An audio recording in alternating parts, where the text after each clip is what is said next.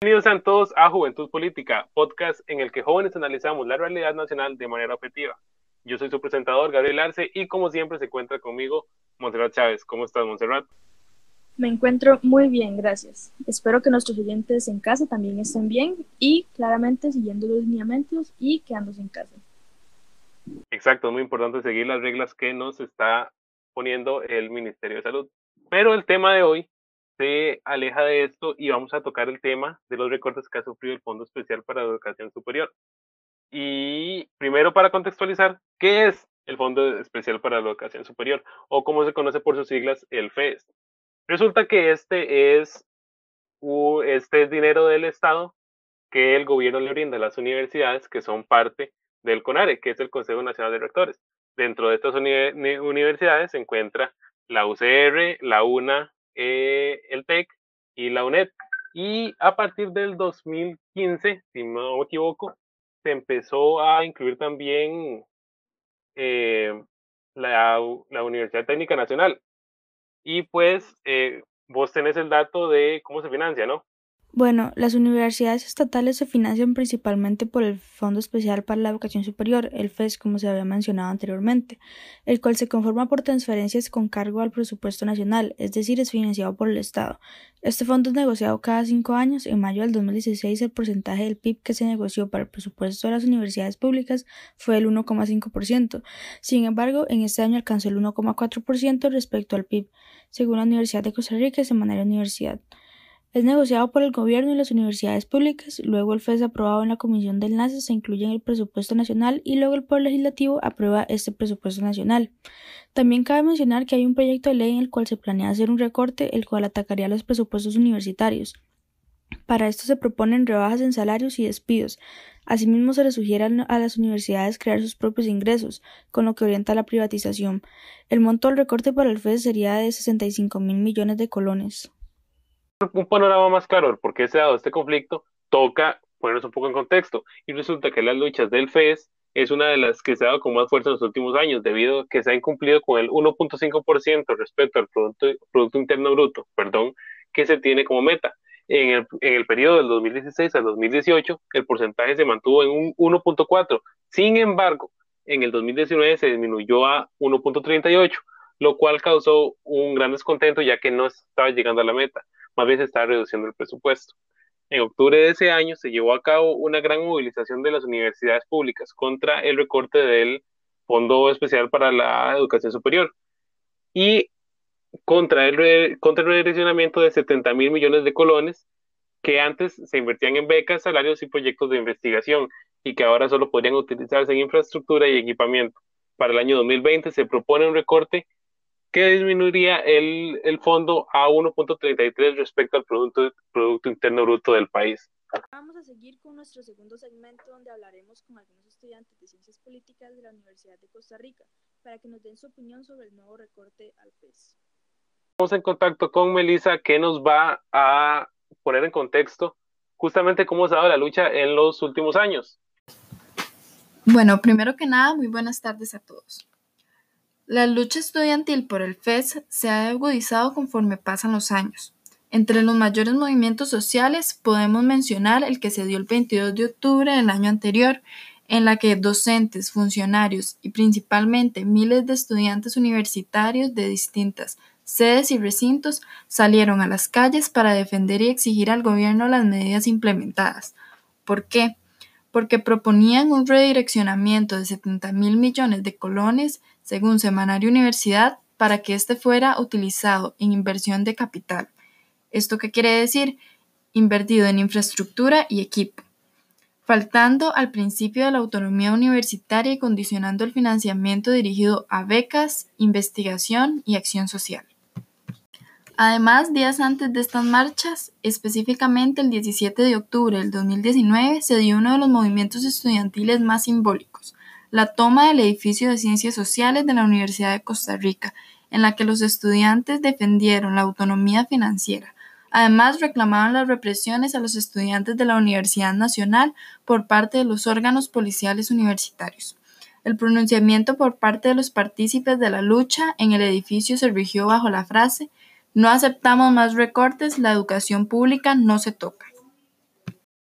Muchas gracias por tu respuesta, Melissa. Ahora, mi siguiente pregunta para vos es, desde tu perspectiva como estudiante, ¿cómo crees que estos recortes van a afectar a la universidad? Bueno, Gabriel, para referirnos a esta pregunta en específico, me parece que es importante mencionar antes en qué se invierte este fondo para entender las afectaciones y consecuencias que traen los recortes para las universidades públicas. Eh, la propuesta de Hacienda amenaza principalmente la estabilidad financiera de las universidades en becas, pagos de salario, investigación, acción social y regionalización, y atenta contra la autonomía universitaria en tanto limita buena parte de este presupuesto. Las consecuencias más profundas se dan en sedes y recintos regionales, ataques al presupuesto para la regionalización, cierre de carreras, recortes en presupuesto de horas estudiante y asistente, cierre de TCU y proyectos de acción social, además de muchísimos otros problemas. Además, a esta intervención también me gustaría mencionar un punto de vista político, ya que estos recortes promueven las desigualdades sociales, fracturando la colectividad propia de la política principalmente en cuanto a la regionalización de las universidades, ya que con este recorte el financiamiento en sedes regionales se ve bastante limitado en acciones como investigación y acción social. Seguimos con nuestra siguiente invitada, Stephanie McClough, estudiante de Psicología de la Universidad de Costa Rica, quien fue protagonista en las protestas realizadas el año pasado en las cuales se realizó una toma de varias facultades de la universidad. Es un gran placer tenerte aquí y nos gustaría saber tu opinión acerca de todo el asunto del FES. Bueno, la experiencia del movimiento estudiantil de, del año pasado, yo creo que, bueno, hay que primero tomarse mucho el tiempo para hacer balances, para pensar qué, qué fue lo que se hizo, qué fue lo que hizo falta, qué fue lo que no se hizo, ¿no? Em, y bueno, en ese sentido, lo primero que diría es que, en efecto, la forma más correcta de decirlo es que es una experiencia de un sector del movimiento estudiantil, de un sector de vanguardia que se extiende a otros sectores, pero bueno, que tiene sus, sus limitaciones. Em, bueno, en efecto, el movimiento estudiantil se organiza para enfrentar en, eh, recortes al presupuesto universitario que, bueno, se plantean en los términos de las autoridades y en términos gubernamentales como un redireccionamiento, pero en los hechos este redireccionamiento iba a significar recortes significativos tanto en salarios como en becas y en actividades sumamente significativas de la universidad como la acción social, ¿no?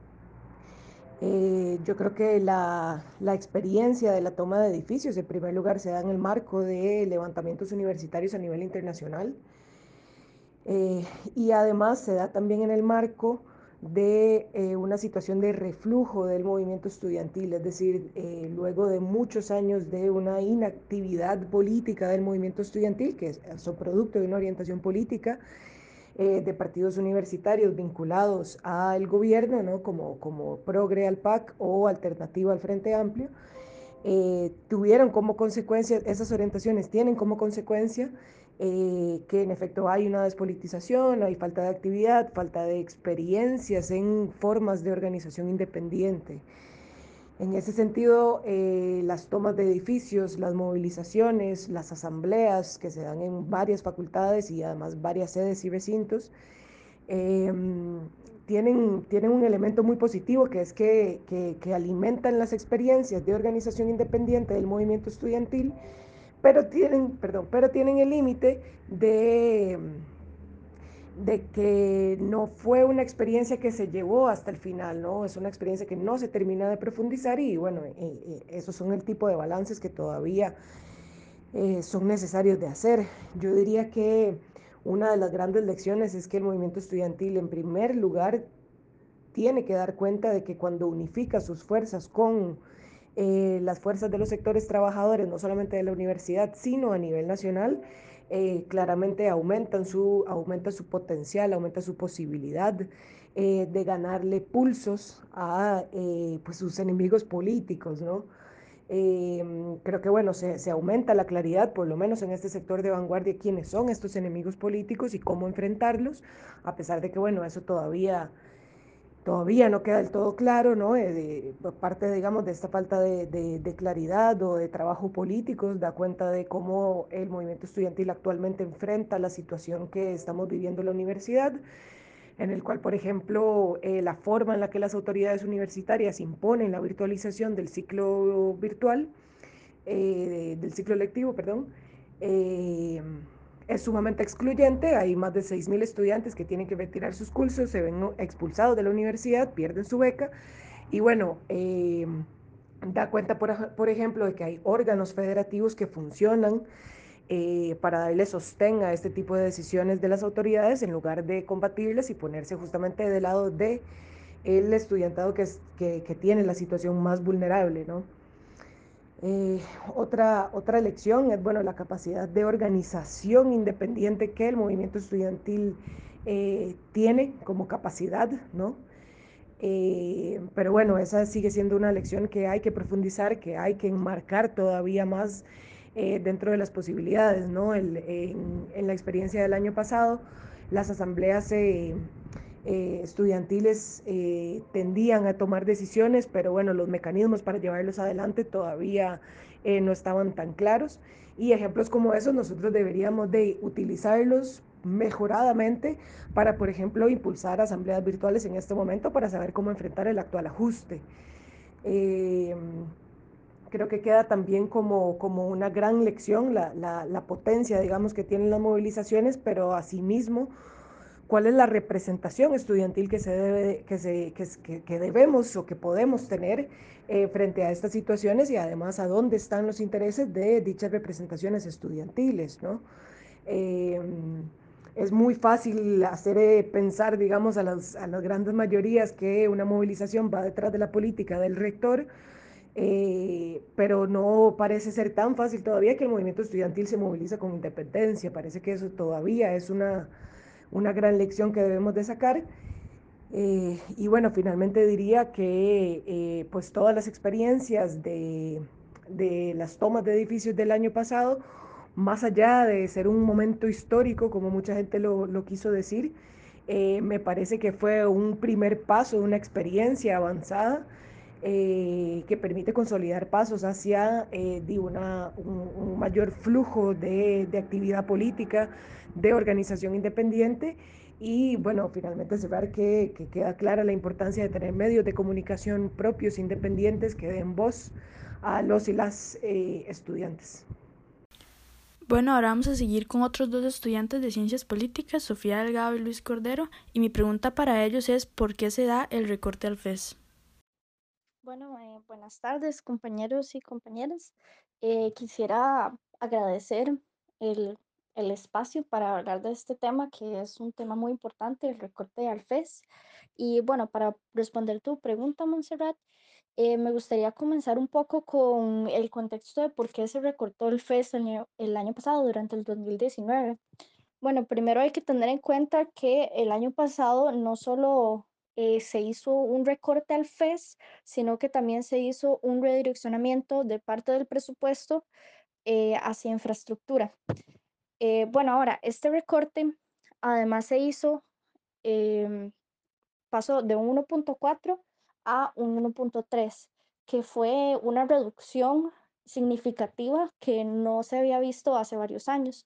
Además, por supuesto, incumpliendo con el 1.5% del que se había prometido anteriormente eh, por parte del gobierno de la República.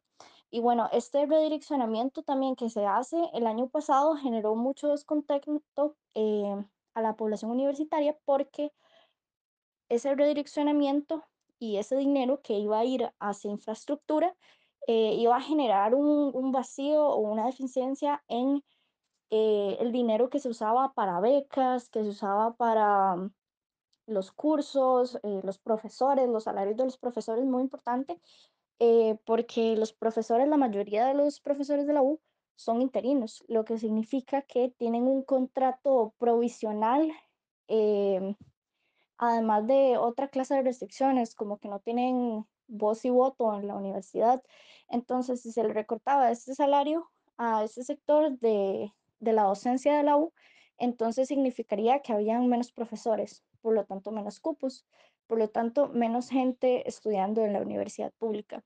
Entonces, eh, bueno, este recorte que se da es para, por parte de el gobierno de la República como una medida para aliviar la crisis fiscal por la que está atravesando el país y también como parte de unas recomendaciones que se dan por parte de instituciones como el Fondo Monetario Internacional, el FMI, y el Banco Mundial.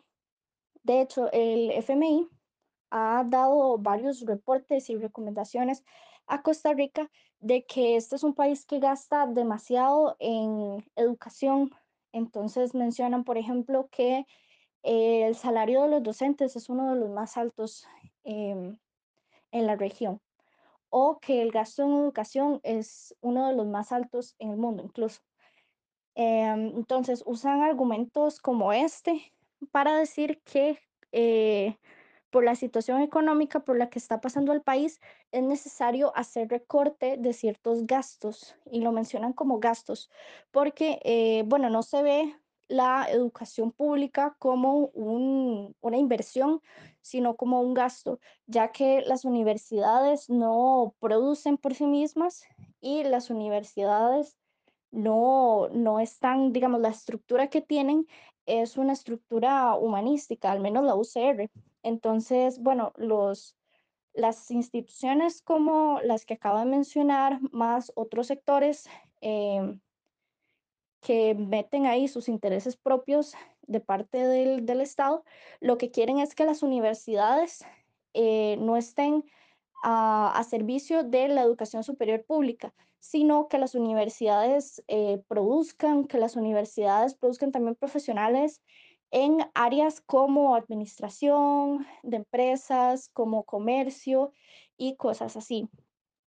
Bueno, ahora, el recorte que se dio o bueno, que se está dando para este año 2020, eh, es un recorte que todavía está en discusión, que eh, va a reducir incluso aún más el presupuesto, va a pasar de 1.38 del año pasado a 1.33 este año.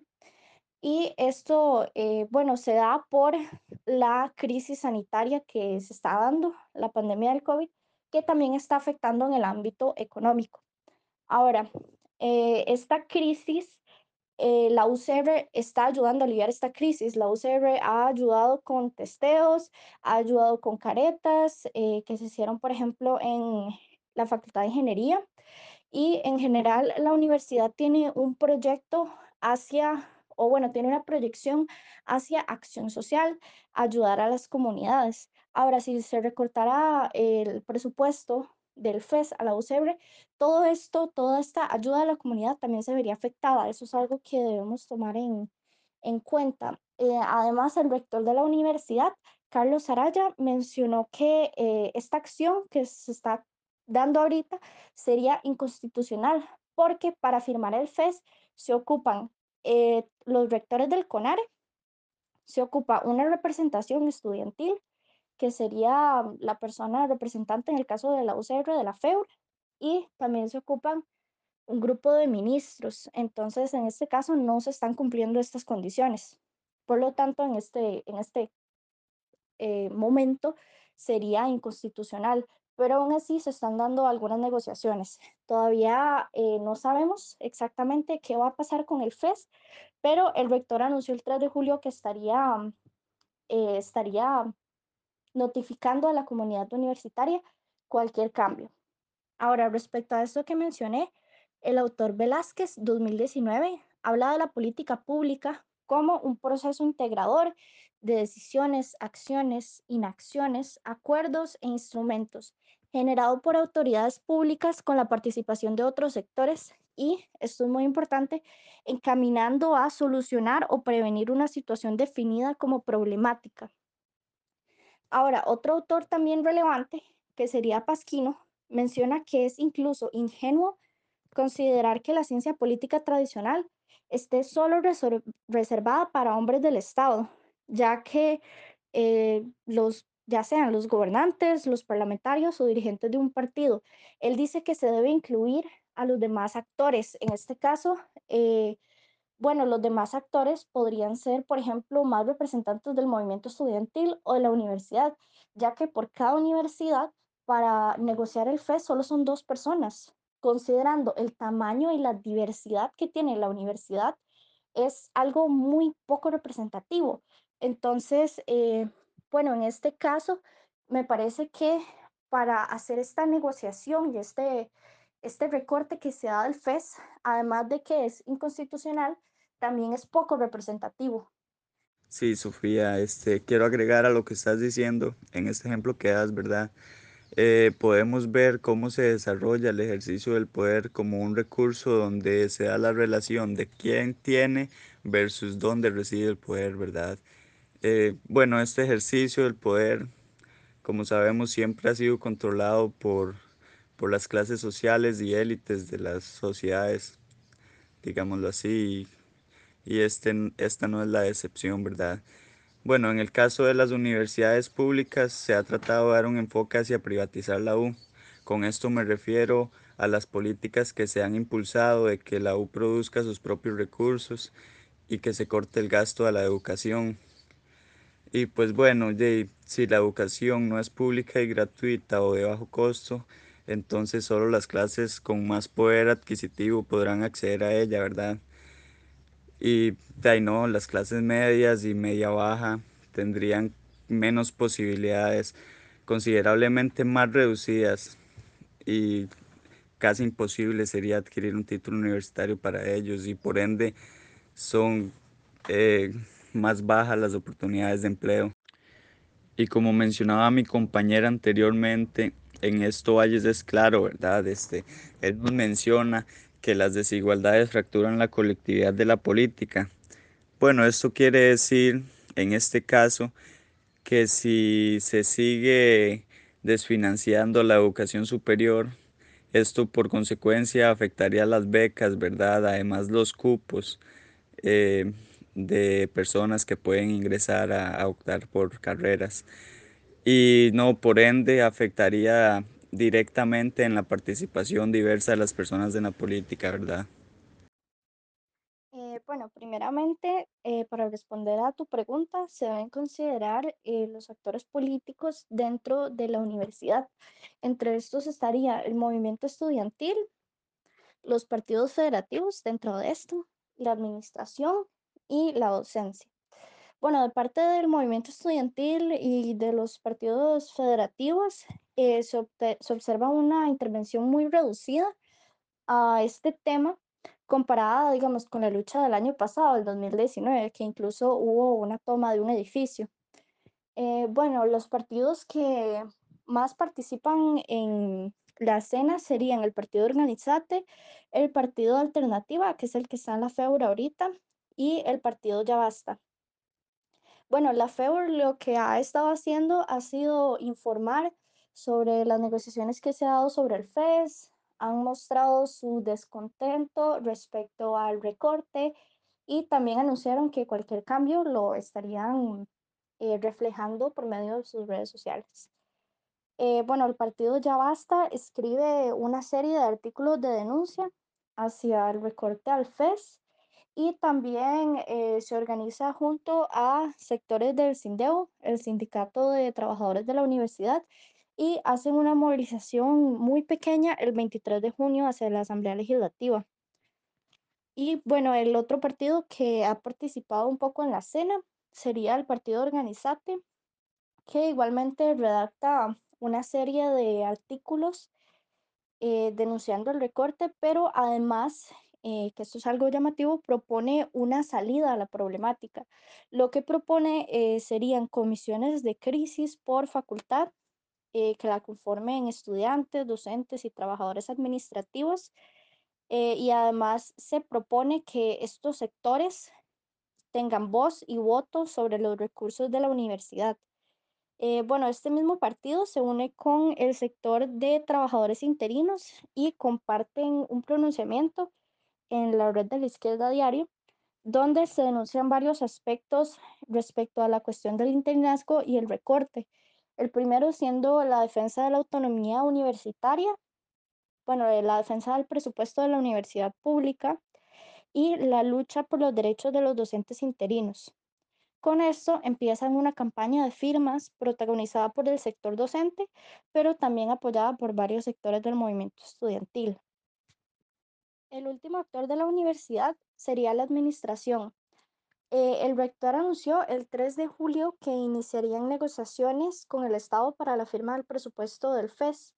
Y bueno, frente a esta noticia, el nuevo rector, Carlos Araya, dice que esto es inaceptable, que no se está dando bajo las condiciones que se tiene que dar para la firma del FES y también habla un poco del artículo 85 de la Constitución que establece que el Estado le brindaría patrimonio a las universidades públicas mediante un fondo especial para el financiamiento de la educación superior. Y este, menciona cómo también la universidad es de gran importancia durante la pandemia del COVID con los insumos que mencioné anteriormente, eh, bueno, la creación de kits para testeo y las caretas de la Universidad de Costa Rica, de la Facultad de Ingeniería, además de la proyección hacia las comunidades. Bueno, aquí el autor Valles habla sobre un elemento muy relevante. Él menciona que la política es una herramienta de regulación de conflicto de forma colectiva, es decir, se organizan instituciones u organizaciones. De igual manera, se dice que las decisiones que ésta tome vinculan a toda la población. Bueno, esto se vincula al FES porque la universidad es una institución con mucho peso para el país. Entonces, las decisiones que se tomen en la política del FES eh, ya sea para tratar de regular un conflicto de la crisis económica, eh, se deja desprotegido el sector de, bueno, la educación superior, la educación pública, para todas las personas que no tengan el poder adquisitivo para acceder a educación privada. Entonces, esta formación de miles de profesionales se va a proyectar en las comunidades porque la universidad tiene un gran programa sobre acción social y además porque eh, estos profesionales son eh, profesionales con una formación humanística, con una formación hacia la ayuda de la comunidad, o al menos esa es una de las proyecciones, uno de los objetivos de la universidad. Muy bien, nuestro siguiente invitado es muy especial y resulta que es profesor de la Escuela de Filosofía de, la Universidad de Costa Rica. Su nombre es Esteban Fernández. Esteban, un placer tenerte aquí. ¿Puedes darnos tu opinión acerca de él, todo lo ocurrido con el Fondo Especial para la Educación Superior? Eh, hola, hola. Eh, yo me llamo Esteban Fernández, soy docente interino de la Escuela de Filosofía. Eh, respecto de si antes habían luchas por el FES, en realidad la lucha por el presupuesto de la universidad es eh, prácticamente constante eh, desde los 80, desde, desde previo incluso. Eh, en esa medida, una de las soluciones que se tuvo en algún momento para que no hubiera más pelea respecto del FES, respecto, perdón, del presupuesto universitario, era hacerlo, fue hacerlo quinquenal, de tal manera que ese es el FES, o sea, la posibilidad de que haya un acuerdo quinquenal que cada cinco años entonces eh, implica una nueva negociación del presupuesto universitario. Eh, sin embargo, eh, desde los últimos años, desde el gobierno de Luis Guillermo Solís, se le quitó el carácter quinquenal al FES y entonces han empezado todos estos recortes y ajustes más, más, más, más forzadamente. antes había discusión, pero sin duda alguna, a partir de que está el PAC en el gobierno, esto se hizo más difícil. Mi opinión respecto de los recortes del FES que estamos sufriendo en este momento es que es fruto de la política del gobierno de, de Carlos Alvarado de, de, hacer que esta crisis eh, asociada al COVID la paguemos los sectores trabajadores de la universidad, que somos, eh, bueno, del país y de la universidad, que somos los que vamos a sufrir en realidad los, los recortes. Eh, el último recorte que se acaba de, de de acordar de 65 mil millones, eso deja sin trabajo a miles de personas y eso al gobierno no le importa nada. Creo que en el marco de la lucha por el presupuesto eh, universitario eh, hay dos posibilidades que, que, tiene, digamos, eh, la universidad. Una es convertirse en una universidad puramente corporativa, vinculada directa y estrictamente a los intereses de los grandes empresarios eh, ni siquiera solamente nacionales, sino sobre todo eh, extranjeros, que van a utilizar, digamos, la universidad como un recurso para sus intelectuales y que van a quitar eh, o van a intentar eliminar, digamos, todo el criterio, todos los criterios de crítica cultural y crítica política que se realizan desde la universidad. Eso es un modelo que está, un modelo posible de lo que hay ahora. El segundo modelo posible es hacer una transformación radical de la universidad y darle paso, digamos, a una universidad que sea democrática, en donde todo el mundo elija al rector, en donde los estudiantes y las estudiantes puedan decidir, digamos, que, cómo se debe llevar adelante la vida académica universitaria y donde los docentes también, en ese sentido, participemos más activamente en la toma de decisión de toda la estructura universitaria, así como también los trabajadores eh, de la parte administrativa y también los operarios. Esta siguiente pregunta es para Luis Cordero. Luis, ¿puedes decirnos quiénes son los actores que están a favor del recorte? Sí, claro, Gabriel. Este, bueno, para esta discusión es, es prudente echar un vistazo hacia el 2019. Recordemos que para este año los legisladores de Liberación Nacional, la Unidad Social Cristiana y Nueva República, si no mal recuerdo, fueron los que estuvieron a favor del recorte, ya que ellos veían a la inversión a la educación pública como un gasto, como un gasto para el gobierno, ¿verdad? Esto era lo que pensaban. Y no, según fuentes de la República, para el año 2020 se sigue con el mismo patrón, ¿verdad? La diputada del PUX, María Inés Solís, comentó, esperamos coherencia sobre la necesidad de la contención del gasto y sobre todo que se entienda que el FES no escapa a la situación que vive el país, según fuentes de la República. ¿Verdad? Esto fue lo que mencionó la, la diputada del PUS, María Inés Solís. Otros diputados como Jonathan Prendas del Partido Liberación Nacional hablan de cómo las universidades son parte de un universo fiscal que envuelve al país. Eh, según Yoleni León del Partido Liberación Nacional, se debe tener una lista de prioridades para cualquier acuerdo, ¿verdad?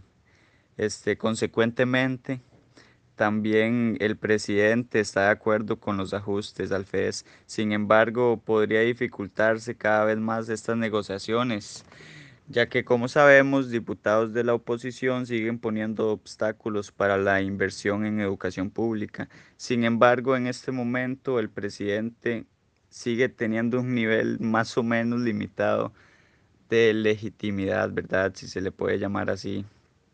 Esto, pues, ¿cómo lo decimos? Eh,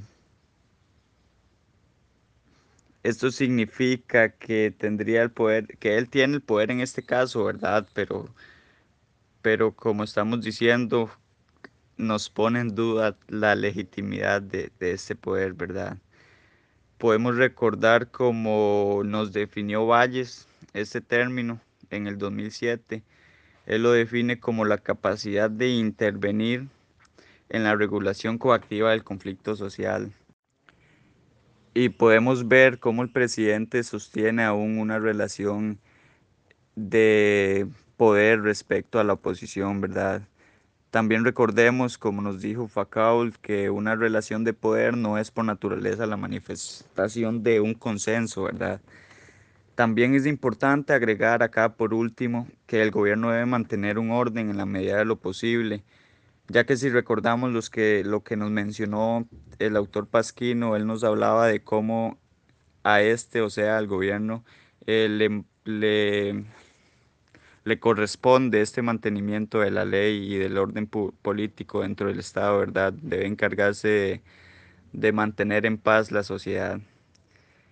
Y bueno, sin embargo, hay que tomar en cuenta que debido a estas decisiones que se han tomado sobre el plan fiscal, el FES, el plan de reactivación económica o incluso el manejo de la pandemia, pueden estar resultando una pérdida de legitimidad del mandato, ¿verdad? Esto lo podemos ver en la, bueno, como te estoy diciendo, en la actual coyuntura eh, que pone en duda con las acciones y,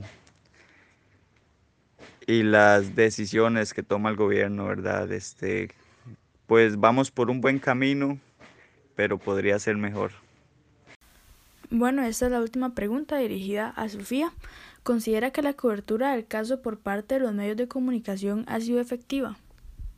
Bueno, respecto a la cobertura de los medios de comunicación, me parece que la pregunta tiene que ir por dos canales. El primero es si se le ha dado una cobertura al problema del FES, que la respuesta sencilla sería sí, sí se le ha dado.